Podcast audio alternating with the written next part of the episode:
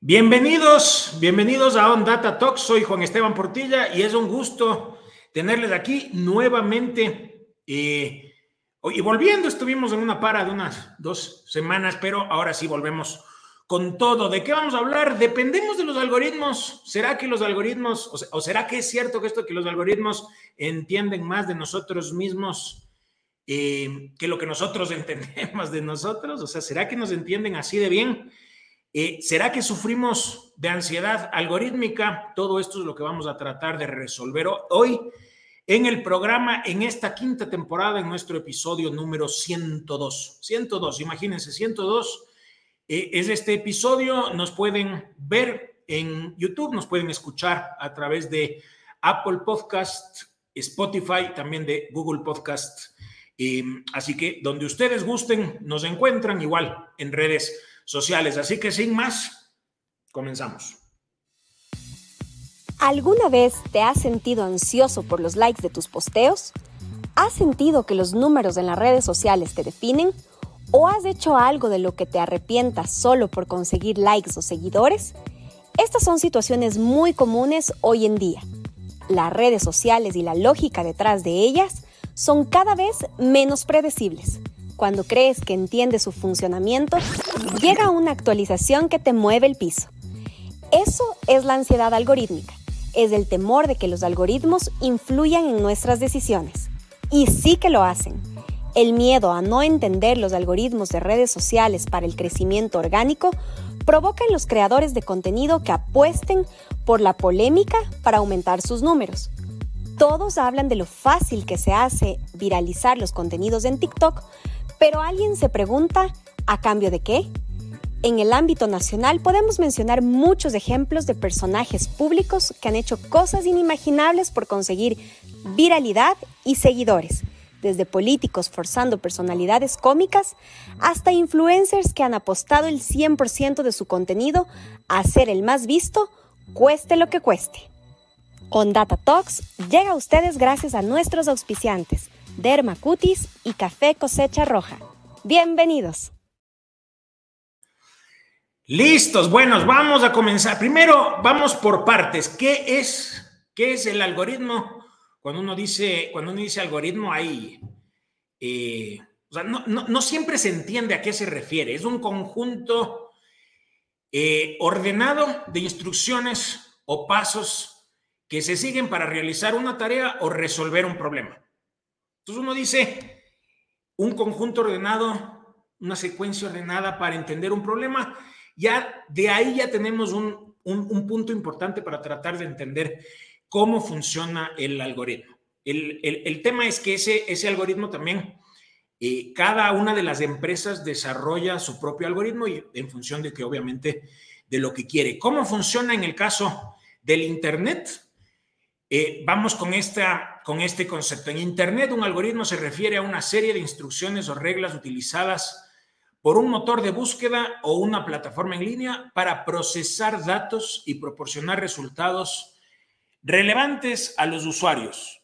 Los algoritmos en línea se utilizan para personalizar la experiencia del usuario mostrando anuncios basados en el historial de navegación del usuario. Entonces, fíjense que cada una de las diferentes plataformas de las cuales consumimos nosotros en nuestro día a día, cada una tiene desarrollado su propio algoritmo en función de sus propios intereses. Y eso hace que a cada uno de nosotros, a ustedes, a mí, sea diferente siempre lo que estamos, lo que nos está mostrando, lo que nos está apareciendo. Vamos a ver aquí algunos, algunos ejemplos. En primer lugar está Netflix que utiliza su algoritmo para recomendar contenido a los usuarios en función de su historial de visualización. Por ejemplo, a mí lo que me aparece, a mí lo que me aparece en Netflix son series, son películas, son documentales que tienen que ver con los contenidos que a mí de por sí me gustan. Por ejemplo, a mí me encantan, qué sé yo, las películas o las series de narcotráfico. Entonces, a mí me aparece ese tipo de contenidos. Si es que en cambio abre otra persona, otra persona su propia cuenta de Netflix, en cambio ahí le aparece otro tipo de contenido porque el algoritmo de Netflix entiende qué es lo que a ti te gusta y eso es lo que te empieza a recomendar. En el caso de Amazon, ¿cómo hace Amazon para eh, con su algoritmo lo que hace es eh, que el algoritmo proporcione recomendaciones de productos a cada una de las personas que está navegando en Amazon, dentro de Amazon, en base al historial de compras y en base también a búsquedas anteriores. No necesariamente es en base a las compras, sino a las búsquedas. Entonces, si yo estoy buscando, por ejemplo, unos determinados zapatos de una determinada marca o algo tal vez más específico o algo más rebuscado, digamos, tal vez unos palos de golf, por ejemplo, me va a aparecer eso dentro de mi navegación dentro de Amazon porque entiende que eso es lo que yo estoy buscando o cosas similares. Entonces, es eh, así utiliza Amazon ese algoritmo. En el caso de Spotify, también utiliza, es medio similar como pasa, con, como pasa con, con, Netflix, utiliza el algoritmo para crear listas de reproducción personalizadas basadas en gustos musicales de cada uno de nosotros y también en base a nuestro historial de búsqueda dentro de Spotify. Y finalmente, ¿cómo hace Google en estos cuatro ejemplos que les queríamos mostrar para que se entienda un poquito eh, y el abanico así súper extenso? Google utiliza el algoritmo para personalizar los resultados de búsqueda en función de la ubicación del usuario, su historial de búsqueda y otros, algunos otros factores relevantes que eso lo analiza, lo analiza ese algoritmo de Google. Entonces, ese es el concepto de algoritmo. Pero, ¿qué es lo que pasa en las redes sociales? Porque uno dice, o sea, yo me puedo pasar todo el día viendo videos de TikTok, por ejemplo y, uno no entiende, o sea, uno no tiene claro cómo es lo que funciona. ¿Cómo es el algoritmo? En el caso de las redes sociales, le preguntamos a ChatGPT cómo es ese algoritmo en redes sociales y lo que nos dijo fue un algoritmo, fíjense, ahí le estábamos preguntando cómo es el algoritmo en redes sociales a ChatGPT que se nos que se ha convertido en nuestro uso diario. Un algoritmo en redes es un conjunto de instrucciones o reglas matemáticas que determinan cómo se organizan, clasifican y muestran los contenidos en una plataforma. Estos algoritmos están diseñados para mostrar al usuario la información que más le interesa y así aumentar la relevancia en la interacción y la interacción en la plataforma.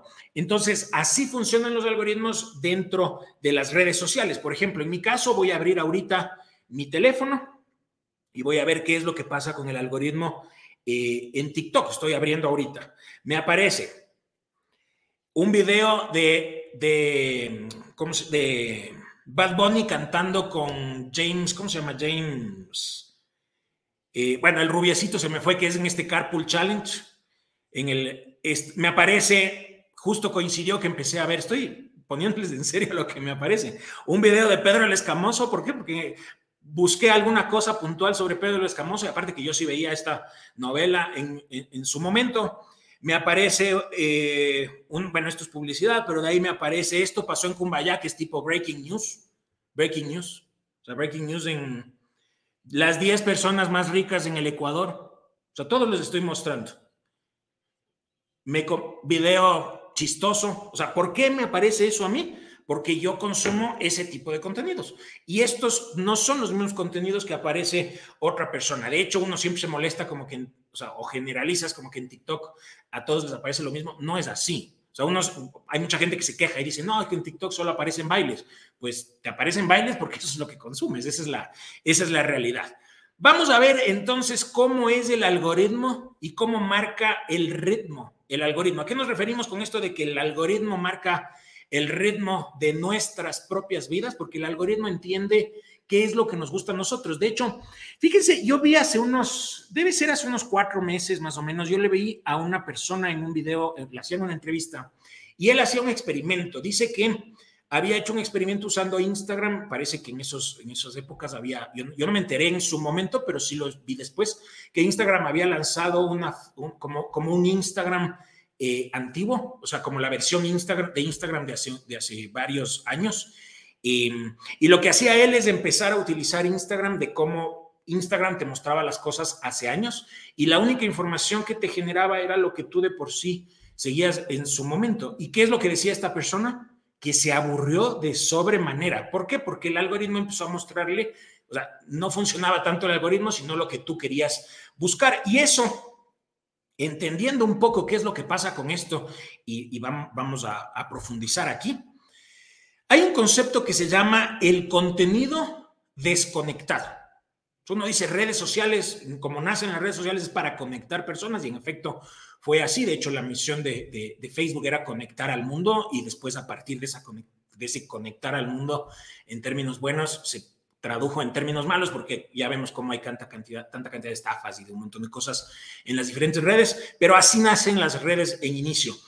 Pero, eh, ¿y cómo era? Tú, a ti te aparecían los contenidos en función de a quién seguías. Entonces, por ejemplo, yo le agregaba a un amigo mío en Facebook, los contenidos que a mí me aparecían eran de ese amigo. Le, empezaba a seguir a una cuenta en Twitter, por ejemplo, de algún presidente o de alguna otra persona, me aparecían contenidos de esa persona. Lo mismo en Instagram y así en la mayoría de redes sociales. Pero ¿qué pasó cuando, cuando aparece TikTok? Un poco rompe el molde y TikTok empieza a generarte, no, no te empieza a generar contenidos de quienes tú sigues, te empieza a generar contenidos de quien entiende el algoritmo que a ti te van a interesar. Y eso rompe el esquema totalmente porque hace que de repente los videos que te aparecen en TikTok eh, empiecen a aparecer de cuentas que tú no las conoces nunca. De hecho, por eso es que en TikTok empiezan a hacerse tan famosas tanta cantidad de cuentas de, personas que para cualquiera de nosotros son súper desconocidos. No es como pasaba hasta, hace un par de años que para que una persona se haga famosa tenía que haber pasado por una trayectoria en televisión y después de eso llevarlo a redes. Ahora Cualquiera puede hacerlo simplemente teniendo su habilidad, teniendo sus equipos, tal vez un celular en inicio y después sofisticándose. Pero TikTok te permite hacerlo y a partir de TikTok empezó el resto también a hacer exactamente lo mismo. Entonces no te muestra, es como, como, decirte, te vas a un restaurante y, te, y tienes la opción del menú. O sea, tú vas a poder comer únicamente lo que está en el menú. Lo que hace TikTok es que no haya menú te enseña todo lo que está, o sea, podrías comer, si es que es el, en, esta figura de, de, restaurante con TikTok, tendrías todas las opciones del mundo para poderte comer lo que tú quieras en función de tus gustos. Eso es lo que hace el algoritmo de TikTok y por eso es lo que empieza a revolucionar. ¿Cuál es el problema aquí que tenemos? Y es justamente en este tema que tenemos con que el algoritmo marca el ritmo. El problema realmente es que tú empiezas de a poco, porque TikTok se, demora, póngale, no sé, dos, tres días en entenderte a ti perfectamente y a partir de eso te genera contenidos en función de eso. Y así empiezan a funcionar también otras redes, y como, veíamos antes, inclusive Netflix, eh, eh, no sé, eh, vimos Spotify, vimos todos. ¿Cuál es el problema que empiezas a encontrar eso y sobre todo en países como, como el nuestro? El problema encuentras en que te empieza a generar información totalmente sesgada a tu propio interés. Porque si es que tú tienes una determinada tendencia política, por ejemplo, te va a aparecer información únicamente de ese lado de la historia. Y en política, créame, no hay un lado de la historia, siempre hay varios lados de la historia y hay siempre muchas, muchas formas de ver las cosas y no es que hay una sola verdad absoluta. Y el problema es que uno empieza a creerse esa verdad absoluta desde quien la diga, sea falsa o no, por eso hay tanta cantidad de cuentas falsas y va a ser peor ahora con la inteligencia artificial, eh, y uno empieza a creerse sin contrastar esa información porque eso es lo que te aparece en la red social de tu preferencia. Y ese es un grave problema. Por eso también esto de las teorías conspirativas, por ejemplo, uno se empieza a meter muchísimo en ese tema y empieza realmente a creer todas estas teorías que a veces no tienen ni pies ni cabeza, pero sin embargo tú te las crees porque es, como que el algoritmo te empieza a mostrar únicamente de esa información y sobre todo las nuevas generaciones no contrastan. Y ese es, ese es, el problema. Ahora, ¿qué es en cambio la ansiedad algorítmica? Y la ansiedad algorítmica es justamente el, el, el en dónde queremos enfocar este episodio. Se refiere a la ansiedad o el miedo que tenemos las personas a la dependencia de ese algoritmo y a que en base a ese algoritmo tomamos decisiones. Eso se lo puede ver desde el punto de vista de uno como consumidor, o sea, consumes, un, consumes una red social y tú te puede, a ti te puede generar, eh, te puede generar, por ejemplo, ansiedad porque estás viendo la perfección del resto, o sea, le estás viendo la perfección de los famosos que sigues, o de los mediáticos que sigues, estás viendo la perfección de tus amigos que sigues, estás, porque en redes la, gente sube lo perfecto, no sube realmente lo que pasa en su día a día y créanme que todos tenemos, todos tenemos problemas, pero en la red no, no pones esos problemas, pones solamente lo bueno y los filtros y la, y la foto perfecta y los photoshopeados y la, y la, y la silueta y toda la cosa, entonces empieza a generarte cierta, cierta ansiedad, inclusive hasta por temas económicos, y por eso también se habla mucho de la depresión que genera las redes sociales, sobre todo en las generaciones más jóvenes. Y eso te genera likes, eh, perdón, te genera ansiedad y también te genera ansiedad desde el punto de vista del creador, del que está subiendo una foto. Si es que no es un creador de contenido, es una persona común y corriente que está subiendo una foto, le genera ansiedad porque empieza a buscar que le den like y empieza a desesperarse porque no encuentra likes, porque no encuentra interacción, porque no encuentra engagement. Y eso puedes verse también como, como esa ansiedad. Pero aquí lo que vamos a enfocar y vamos a poner también algunos ejemplos al respecto es la ansiedad desde el punto de vista del creador de contenidos. ¿A qué se refiere? Crea, ¿Qué es un creador de contenidos? Un creador de contenidos que puede ser un influencer. Se refiere, se refiere a estas personas que a partir de sus contenidos logran monetizar, básicamente. Entonces empiezan a generar contenidos en diferentes plataformas, por ejemplo en YouTube, por ejemplo en Twitch, por ejemplo en podcasts, pueden empezar a generar contenidos haciendo streamings de juegos, de, videojuegos.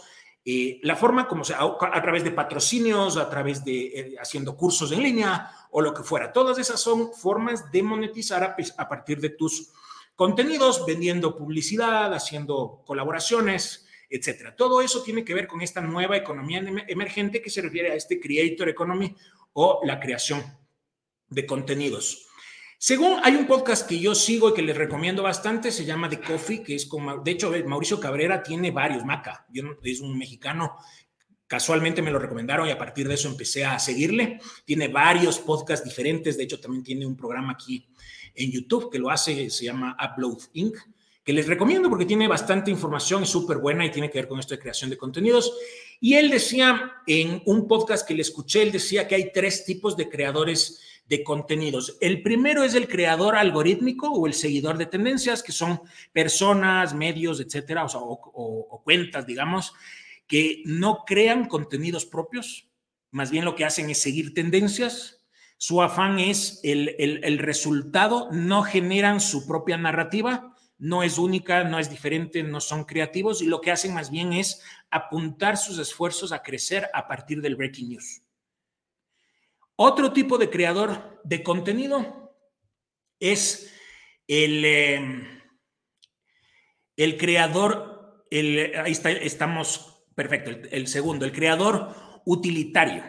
Son creadores tipo eh, how to, o sea, que el cómo hacer esto, entonces es el cómo, cómo hacer una fogata, cómo hacer una, cómo crear, cómo crear un, no sé, una, una plataforma, cómo crear un podcast. Entonces son, es un formato muy consumible eh, hay un esfuerzo por generar esos contenidos porque empiezas, o sea, tienes que prepararte para poder generar esos contenidos. Pero ¿cuál es el problema con este tipo de contenidos? Es que no, siempre no se puede generalizar en ninguno de estos tres tipos de creadores, no se puede generalizar, pero con el tiempo, en este caso, a partir de que empiezan a hacerse virales, empiezan como a creerse ya expertos y eso les lleva a empezar a ser como asesores o por ahí también a a, como, como, a crear cursos y no siempre tienen la expertise para eso, sino que en cambio tienen la, tienen, tienen, saben cómo funciona el algoritmo, entienden cómo funciona, saben cómo hacerse virales, pero en cambio no es que tienen esa expertise como para asesorarte. Entonces, ese es otro tipo de creador de contenido. Y hay un tercer creador de contenido que en cambio es el creador intelectual, es el creador que creativo, es, el, es, es, la persona que sí genera su propio contenido que tiene un estilo que le mete mucha cabeza, que le mete mucho esfuerzo para generar contenidos, pero es un crecimiento súper lento, es como cocinar a fuego lento y está en desventaja con respecto al resto porque le mete bastante cabeza en generar sus propios contenidos. Entonces, a partir de estos tres tipos de contenidos y nosotros veíamos algunos, algunos, tratábamos de ver algunos ejemplos de empresas y de muchas cosas. Aquí vamos a ver algunos casos de cómo esa ansiedad algorítmica le ha llevado a personas, marcas, etcétera, eh, a creadores en general, les ha llevado a tomar decisiones erráticas en cuanto a su posicionamiento deseado. No siempre, no siempre por la, o sea, todos padecemos de esta ansiedad, yo también lo reconozco, todos a la final de cuentas padecemos de esta ansiedad, es como, es como, es como que ya se ha vuelto normal, pero una cosa también ya es excederse, uno tiene que tener súper claro qué hacer y qué no hacer. Como marca, por ejemplo, si es que tienes, si es que te, te dedicas a la venta de chocolates, no sacas nada metiéndote en la tendencia de un tema político, por ejemplo, porque tal vez no tiene mucho que ver con tu, con, lo que tú haces. Entonces aquí vamos a ver, más bien vamos a enfocarlo desde las incoherencias, desde, desde el cómo esa ansiedad te lleva a que tomes decisiones y cambios en tu estilo. Entonces aquí vamos primero con este, vamos a hablar ahorita en primer lugar, tenemos algunos ejemplos desde la música. En el caso de la música, yo le escuchaba, eh, me parece que es el año pasado en El Castigo Divino con Luis Vivanco a Fausto Miño. Fíjense, en lo que decía Fausto Miño sobre el algoritmo y la música. ¿Qué se puede hacer para que artistas en cualquier género musical rompan el mercado, no solo aquí, sino mundialmente? Sí, o sea, lo que, lo que no tiene el Ecuador y es bueno que sepan, porque la gente, pues, ¿y por qué no tenemos un artista mundial? Porque no tenemos una masa crítica de ecuatorianos suficientes en el mundo. Esa es la razón. La razón por qué México exporta artistas porque estos manes son 120 millones. Lo sí, sí, sí. es el talento. del deporte, pero. Pero en el, caso de la música, necesitas una cantidad de viewers, de seguidores, que se miden. En, el deporte. Es que en esa época, de verdad, que el talento, si era el talento, el mismo Plaza, ¿ves? El Alberto Plaza ponía una balada y explotaba por talento. Pero yo recién hablé con un gerente de, Spotify. Es decir, dos conversaciones que he tenido con gerentes de la música. Uno, el presidente de Sony para, para América, que es venezolano y el otro, eh, un gerente de Spotify. Y ambos me dijeron esto, me dijeron, Fausto, ya no es la época de las canciones buenas, es la época del algoritmo que provocan las canciones. Y es lo mismo que te pasa, pero es el algoritmo, entonces hacer que una canción hoy, que no sea reggaetón, que no sea urbana, se vuelva un hit mundial, puta, es, es una, o sea, hay grandes autores como el mismo Franco Avita, o sea, ¿por qué ya Franco no la logra? ¿O por qué no la logra el mismo Alberto Plaza? ¿Por qué seguimos viviendo, y yo incluido, de las canciones de hace 10 años? Fíjense, entonces, em, yo cuando le escuchaba esto a Fausto Miño, de hecho, me pareció súper bien, por eso también lo estoy compartiendo, lo estamos compartiendo ahora. Em, yo me ponía a pensar en cómo a través del tiempo, no necesariamente es por el algoritmo, porque hay casos de los que, teníamos aquí pensados enseñarles, era de mucho antes de la dependencia al algoritmo. Fíjense, eh, Mane, ayúdanos con la imagen, es eh, Shakira, bueno, Shakira como, lo más actual, digamos, bueno, no sé si lo más actual, porque todos son actuales y están todos vigentes y a todos les va bien, pero fíjense cómo de la balada que estaban todos, porque todos estaban en la balada, cambiaron su estilo. Ricky Martin se fue al reggaetón, Marc Anthony se fue al reggaetón, este, Shakira se fue al reggaetón, Luis Fonsi se fue al reggaetón, y en el caso de Shakira, o sea, ¿qué más ansiedad algorítmica que lo que está pasando ahora, que a partir de la búsqueda de views y a partir, también por su por su, por su depresión, por lo de su separación, pero fíjense lo que hace, ahora ya aparece hasta en shows hablando de, de, de, por los récord Guinness que ha roto y todo eso, seguramente lo que vendrá después ya es, lo, de ahorita es como que la base y lo que vendrá después por uno, por competencia, siempre quieres hacerlo mejor, entonces eso es lo que te genera esa ansiedad, entonces fíjense cómo estos músicos cambiaron totalmente su estilo por dónde están las masas, que un poco lo topaba eh, Fausto Miño y después lo del algoritmo también.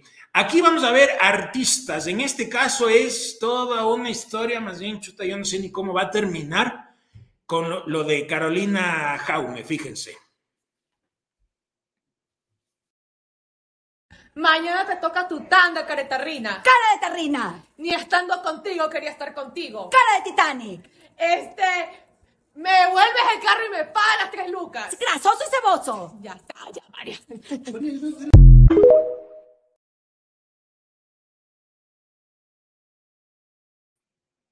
Fíjense, bueno, Carolina Jaume ahí en el video está con Marian Sabaté.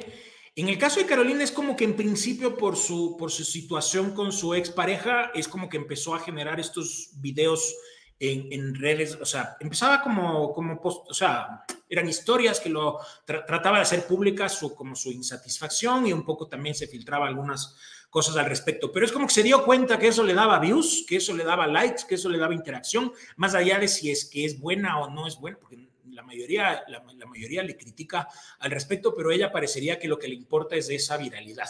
Y a partir de esa viralidad, ella seguro lo que está buscando es tener más impacto con sus, con sus redes. Pero, ¿será que es coherente eso? Eso, eso, es lo que uno tiene que tratar de ver. ¿Será que es coherente? ¿Será que a ella le conviene? ¿Será, o sea, ¿será que se pone a pensar en su, en su familia?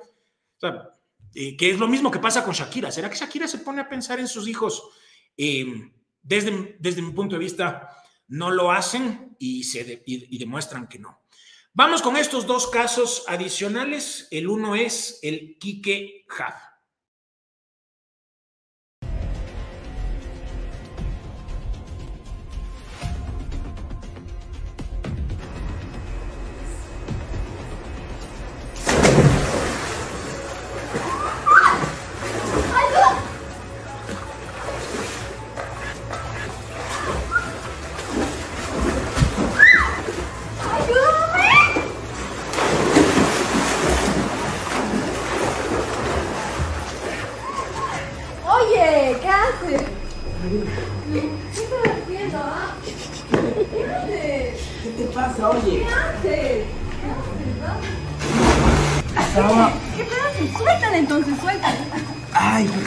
Calma. Ella quería andar contigo. Sí, tú me estabas diciendo hasta el que querías nadar conmigo. Desde el videoclip. ¿Sí ves? Yo solamente le dije que bueno. ¿Ves? ¿Lo ves? Ella se botó y estaba ya ahogada.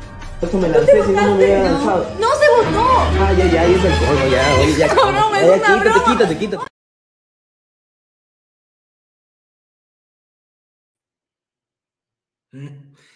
O sea, yo no tengo nada en contra. Yo no tengo nada en contra del Quique Jab, la verdad. No tengo nada en contra. De hecho, de hecho, o sea, no, no soy un consumidor de lo que de lo que él hace, pero yo sí tengo admiración por él porque a su edad, que él, él tiene bastantes años menos que yo, a su edad él más bien ha logrado encontrar muchas formas de negocio, es, es, un emprendedor nato, es una persona que tiene como la valentía para hacerlo y eso no es y eso no es fácil, además que es un tipo carismático, yo las cosas que le veo siempre me siempre he pensado lo mismo, pero yo no sé en qué momento esto de su ansiedad por lograr por lograr viralidad y lo mismo aplica con su con su esposa que aparece ahí, o sea, más mal actuado no puede ser. Eh, y esto, esto, teníamos muchos para mostrar. Más mal actuado no puede ser. Y aparte que son, son, son bromas de todas las semanas, todas las semanas haciéndose bromas, todas las semanas haciéndose bromas. O sea, es evidente que la, gente no es, la gente se da cuenta. Uno encuentra en todos los posteos de ellos eh, y el, el, camarógrafo es el hombre invisible, porque ¿cómo, cómo, o sea, se da te das cuenta que un camarógrafo ahí filmando y sin embargo ellos tratan de hacer ver como que es genuino toda esta actuación. O sea, realmente es, es terrible y eso es debido a, a esta ansiedad por lograr números, por lograr views, por lograr todo esto y no, no, señores, no, así no, así no. Más bien volver a como era, por ejemplo, en el caso del Quique, que sí, o sea, era un creador de contenidos y hacía muchas cosas eh, que estaban bien y eran coherentes también. El otro caso, y en este sí, créanme, que me duele decirlo porque chuta, más bien me, me parece una chica, pero me encantan sus contenidos, le ubico por el, no le conozco personalmente porque es uruguaya, pero le ubico porque en las épocas del Mundial yo soy súper futbolero y aparte que aquí en el programa estuvimos, pero con toda una cobertura entera del, del Mundial de, que ganó Argentina. Y en el caso de quien estoy hablando es Alaska, que estuvo recién aquí para la Noche Amarilla. Ella es una chica súper talentosa, que está muy metida en el fútbol, eh, pero que en algún momento por lograr su impacto en YouTube, aprovechando TikTok, es en donde ella es súper fuerte, se le ocurrió hacer esto. Mamá, siempre molo usa bikini, bikini. Mana, en la playa está tirada, bronceada, morena. Y combina con el sol, con la playa y la arena. Ay, qué linda esa mini, mini. Mamá, siempre molo usa bikini, bikini. Mana. Empezó a subir pastillitas de estas a cada rato. Ahora yo le pregunto a Alaska, y como digo, con todo, con, to, con toda la admiración, también igual que con el Quique Huff, también porque tengo mucha admiración, pero en el, caso de Alaska, ¿será que, ¿será que debería interesarle a ella que la gente le siga? Que, ¿Será que le interesa a la gente, a ella, perdón, que le sigan porque baila el mini mini, porque la gente que le va a empezar a seguir en su cuenta de YouTube por ese pedido que ella está haciendo, para que nos, nos ven en podcast o nos escuchan en podcast, eh, lo que está pidiendo es que, o lo que está como haciendo un reto, si es que llego al millón de suscriptores en YouTube, bailo el mini mini, que es un baile súper provocativo en TikTok. Entonces ella lo que está haciendo es usar esa tendencia, usar ese recurso, pero ¿será que le conviene eso? O sea, ¿será que te conviene tener esa cantidad de seguidores que no están buscando su contenido, sino que están buscando eh, otro tipo de contenido? Eso es lo que uno tiene que responderse. Desde mi punto de vista, evidentemente, no. Después, en donde bueno, ya ha sido toda una diversión para nosotros por lo que hicimos el programa hace un par de semanas de la política y la farándula politiquera de este país. Aquí tenemos dos ejemplos, son los últimos de política de aquí, de este país. Así que vamos, Mane, con el primero que es Andrés Arauz.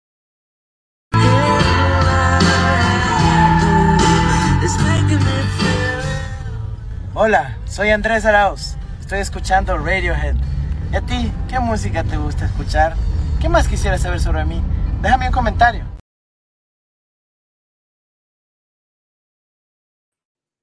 Ay, Dios mío, yo no puedo creerlo. Es que, o sea, ¿será que eso le importa a la gente? No sé, o sea, eso era en las épocas de campaña cuando estaba enfrentando a Guillermo Lazo en las elecciones pasadas, pero, o sea, pero es que es totalmente fuera de, no sé, cero carisma, ni siquiera habla, no sé, es, pero es totalmente, es totalmente ridículo y era su intención de generar views en TikTok, evidentemente. Y no sé, o sea, tienes que ir con tu estilo, o sea, tienes, cada uno de nosotros, todos, yo tengo mi estilo, ustedes tienen su estilo, lo que uno tiene que hacer es irse con su estilo.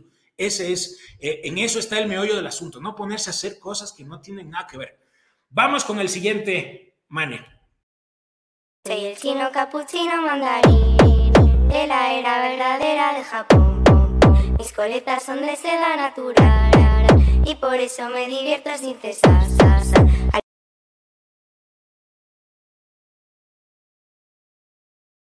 Ya, ya, yo no, no, puedo, no puedo creerlo, no puedo creerlo, verle a Guillermo Lazo haciendo, haciendo eso. Eh, yo creo que, yo creo que ahorita por cómo está el país, creo que hasta le resta puntos hacer cosas como esas y, y, y, sobre todo ponerse a tratar de ser chistoso cuando está entregando casas que le hace a la persona como que tratar de coger las llaves y cosas de eso. O sea, realmente hay muchísimos, muchísimos problemas en este país en todos los, en todos los ámbitos como para ponerse a hacer este tipo de contenidos eh, que, que, que, no vienen, ni siquiera vienen al caso uno porque no es él. eso, eso, él no es, ese no es su estilo, no es coherente. ¿Le genera views? Sí. ¿Le genera interacciones? Sí. Pero ¿será que son sanas? Eso es lo que uno tiene, eso es lo que uno tiene que ver.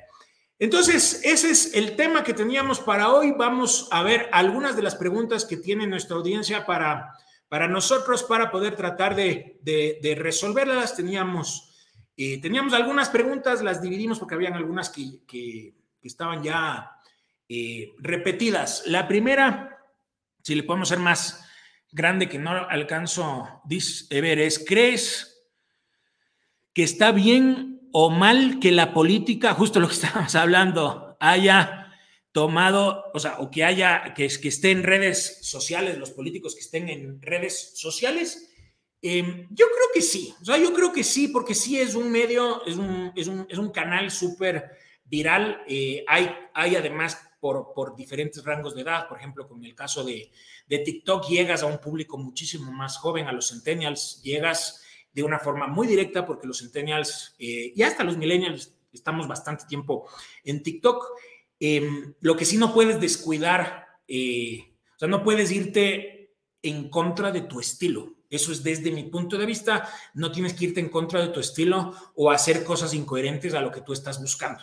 Em, y sobre todo también tomar en cuenta la coyuntura. O sea, si tú estás teniendo una situación como en el caso del video Guillermo Lazo, una situación tan, tan compleja para el país como la que estamos viviendo y a él verle bailar eh, o haciendo este tipo de tendencias, yo creo que más bien le genera mucho más hate eh, y tiene un, es, el gobierno más impopular, creo que es de toda Latinoamérica, creo que está ahí al fondo, bueno, tal vez, tal, tal vez haya alguien más, no sé, pero él, debe estar de los, de los más impopulares. Pero en general sí creo que es una buena herramienta.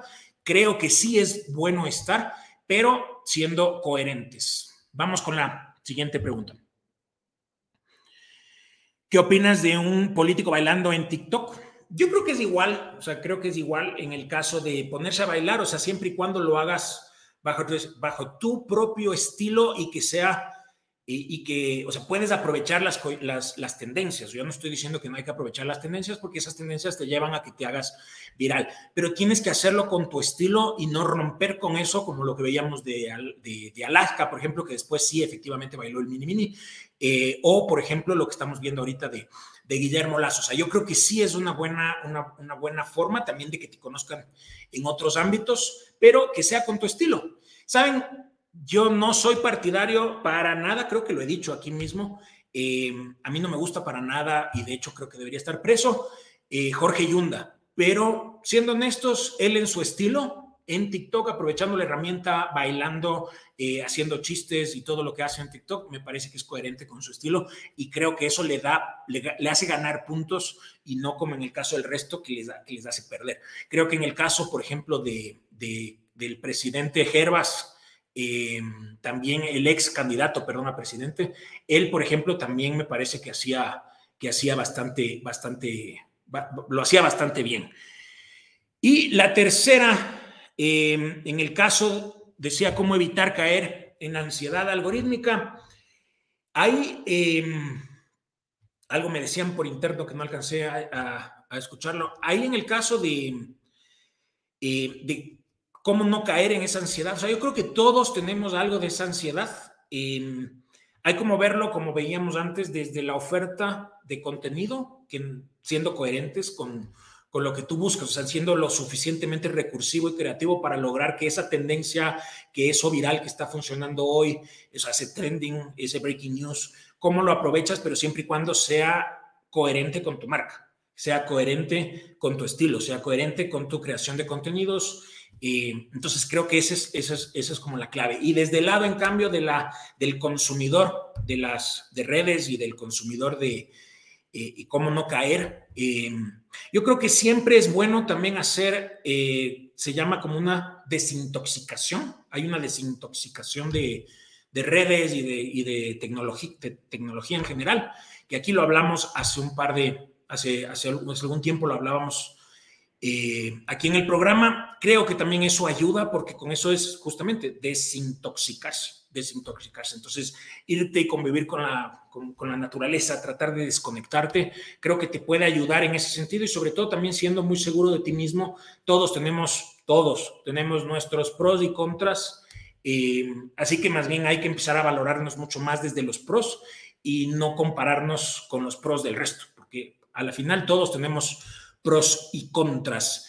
Recuerden que nos pueden seguir, todas estas preguntas nos hacen a través de redes, nos pueden seguir, nos puede, o sea, nosotros nos ayuda los likes, al igual que todos, nos ayuda, eh, y también tenemos nuestra ansiedad algorítmica, eh, pero tratamos de ser coherentes en lo que, en lo que hacemos, lo que decimos y en, y en todo. Pero nos pueden seguir en las diferentes redes, también queremos agradecer a nuestros auspiciantes, en primer lugar, a nuestros amigos de Dermacutis con estos kits espectaculares que tienen eh, una crema, una crema aclarante, un dermoprotector solar y también un suero detox aclarante. Y también a Cosecha Roja, que esta, no tiene idea la cantidad de cafés que hemos entregado esta semana de Cosecha Roja. Eh, hicimos algunos, algunas activaciones, algunos concursos, algunas cosas y eso estuvimos esta semana full. Es muy, muy top este café de cosecha, de cosecha roja, así que también muy agradecidos con ellos. La próxima semana vamos a ver, coméntanos qué otros creadores de contenido han caído en la ansiedad algorítmica para la parte 2. O sea, vamos a hacer una parte 2. No lo puedo creer. Vamos a hacer una parte 2. ¿Será que la, será que Vamos a ver. Entonces, pero sí nos pueden, sí podemos recibir los, los, sus comentarios, ahí interactuar, qué opinan, qué les parece, algunos otros ejemplos que se les ocurra y podríamos toparlos también en una parte 2. así que bienvenidos todos sus comentarios. Muy agradecidos entonces Eh, soy Juan Esteban Portilla, nos pueden seguir en todas las redes y nos vemos la próxima.